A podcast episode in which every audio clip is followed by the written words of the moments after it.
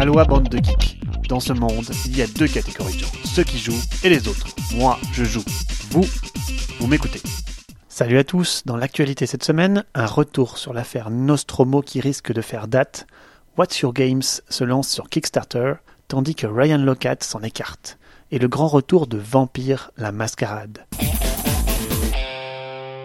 Commençons par le sujet qui fâche. Indéniablement, le sujet le plus chaud du moment est autour du projet Nostromo. Je n'ai pas jugé bon d'en parler il y a deux semaines, trop brûlant, avec tant de verve dans chaque camp, qu'il devenait dangereux de prononcer le moindre mot dessus. Pour les détails de l'affaire, référez-vous à l'article de Ludovox qui vous éclairera de manière impartiale sur l'affaire. Bravo à Chanouillette au passage pour ce travail journalistique impeccable.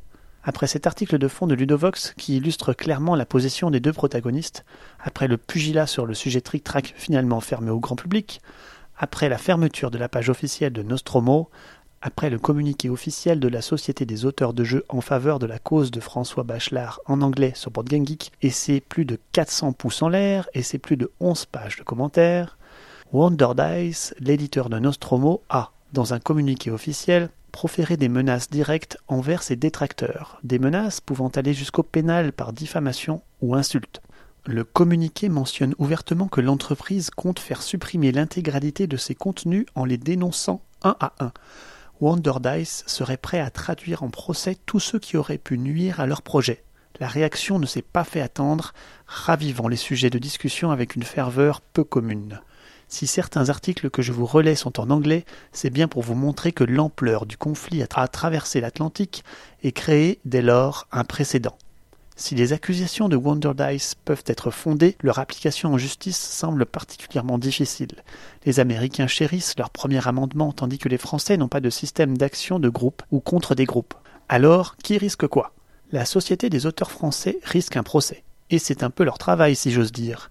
Les particuliers ayant proféré des insultes ouvertes et écrit des avis trop tranchés sur les forums peuvent éventuellement être pénalement condamnés. C'est déjà arrivé par le passé.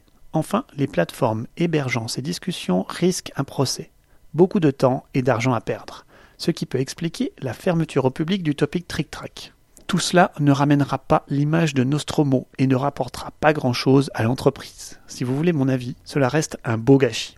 Comme le fut en son temps l'affaire Witty Games, qui avait coûté beaucoup d'argent et d'énergie. Notez enfin que la justice a déjà eu affaire à des captures d'écran, et que celles-ci ne sont pas forcément des preuves recevables. Des jugements existent déjà ayant débouté le format des preuves comme étant trop facile à falsifier. Il faudra certainement la collaboration des plateformes ayant hébergé ces contenus. Pour aller plus loin, Bruno Feidouti a produit un article de fond intéressant en forme de réflexion sur le plagiat, la copie, les influences ou simple coïncidence. Je viens moi-même de dépenser beaucoup de temps sur le sujet, c'est dire l'étendue des implications associées à des conflits perdant-perdant comme celui-ci. Hasbro a passé un premier trimestre houleux avec des chiffres annoncés en forte baisse par rapport au premier trimestre 2017. Si le déficit de 133 millions de dollars est en partie imputable à la faillite de Toys R Us, cela ne correspond qu'à 44% du montant. Ainsi, les deux locomotives de Hasbro que sont Magic l'Assemblée et Monopoly affichent elles aussi des chiffres en déclin.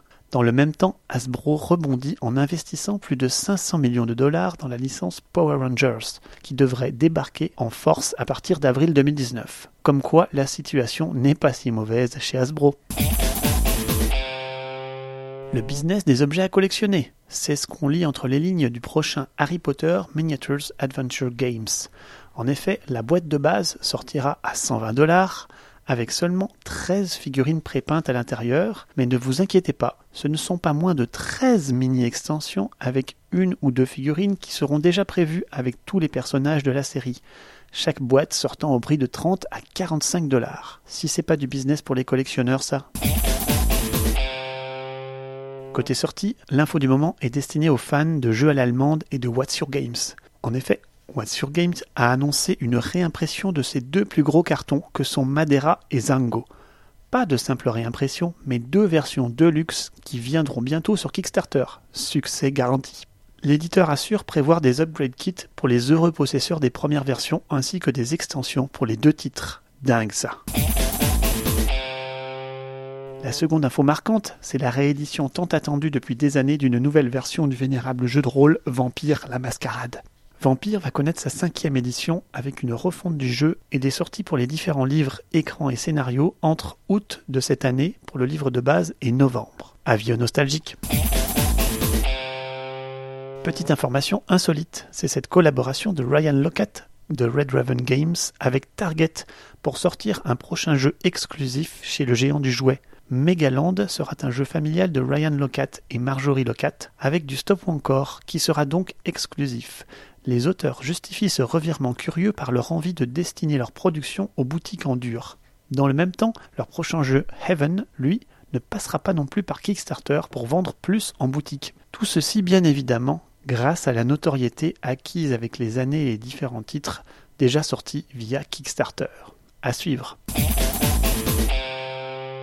Osprey Games va dépoussiérer High Society, sorti par le docteur Rainer Knizia en 1997. Au programme, un gros lifting graphique mais pas de changement de règles.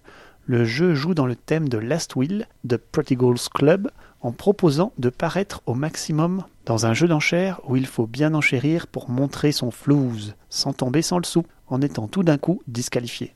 Un petit air de Ponzi Scheme aussi dans la mécanique. Le jeu de cartes sort ce mois-ci pour un prix recommandé de 20 dollars. Belle histoire pour la prochaine sortie chez Stone Meyer Games avec la sortie de My Little Sight. Oui, Sight pour les enfants. Derrière cette annonce curieuse se cache une belle histoire, celle d'un délire entre Sight et My Little Pony, par Hobby Chou et sa fille Vienna, sorti en print and play sur Board Game. Ce délire s'est transformé en un prix du meilleur print and play sur Board Game Geek en 2017, à tel point que Jamie Stegmeyer s'est penché dessus et va l'éditer. Évidemment, les poneys multicolores ont disparu, mais le jeu reste très coloré. Chaque joueur contrôle deux petits animaux miniatures qui évoluent sur un plateau rempli d'hexagones. Ils devront remplir quatre objectifs pour gagner la partie. Sagrada, le petit jeu de dés et de vitraux qui a séduit le public familial malgré un petit éditeur, va connaître une extension pour 5 ou 6 joueurs.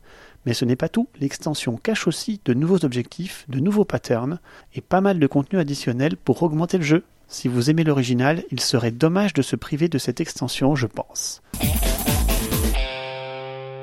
Pour terminer, je saluerai l'arrivée de l'excellente chaîne YouTube Watch It Played sous le giron de Board Game Geek. Son travail d'explication de jeu, bien qu'en langue anglaise, est vraiment titanesque et de grande qualité, particulièrement utile à tous les joueurs qui veulent connaître un jeu dans les détails dans un temps vraiment acceptable. Et voilà, c'est terminé pour cette semaine. Je vous dis à dans deux semaines et d'ici là, jouez bien.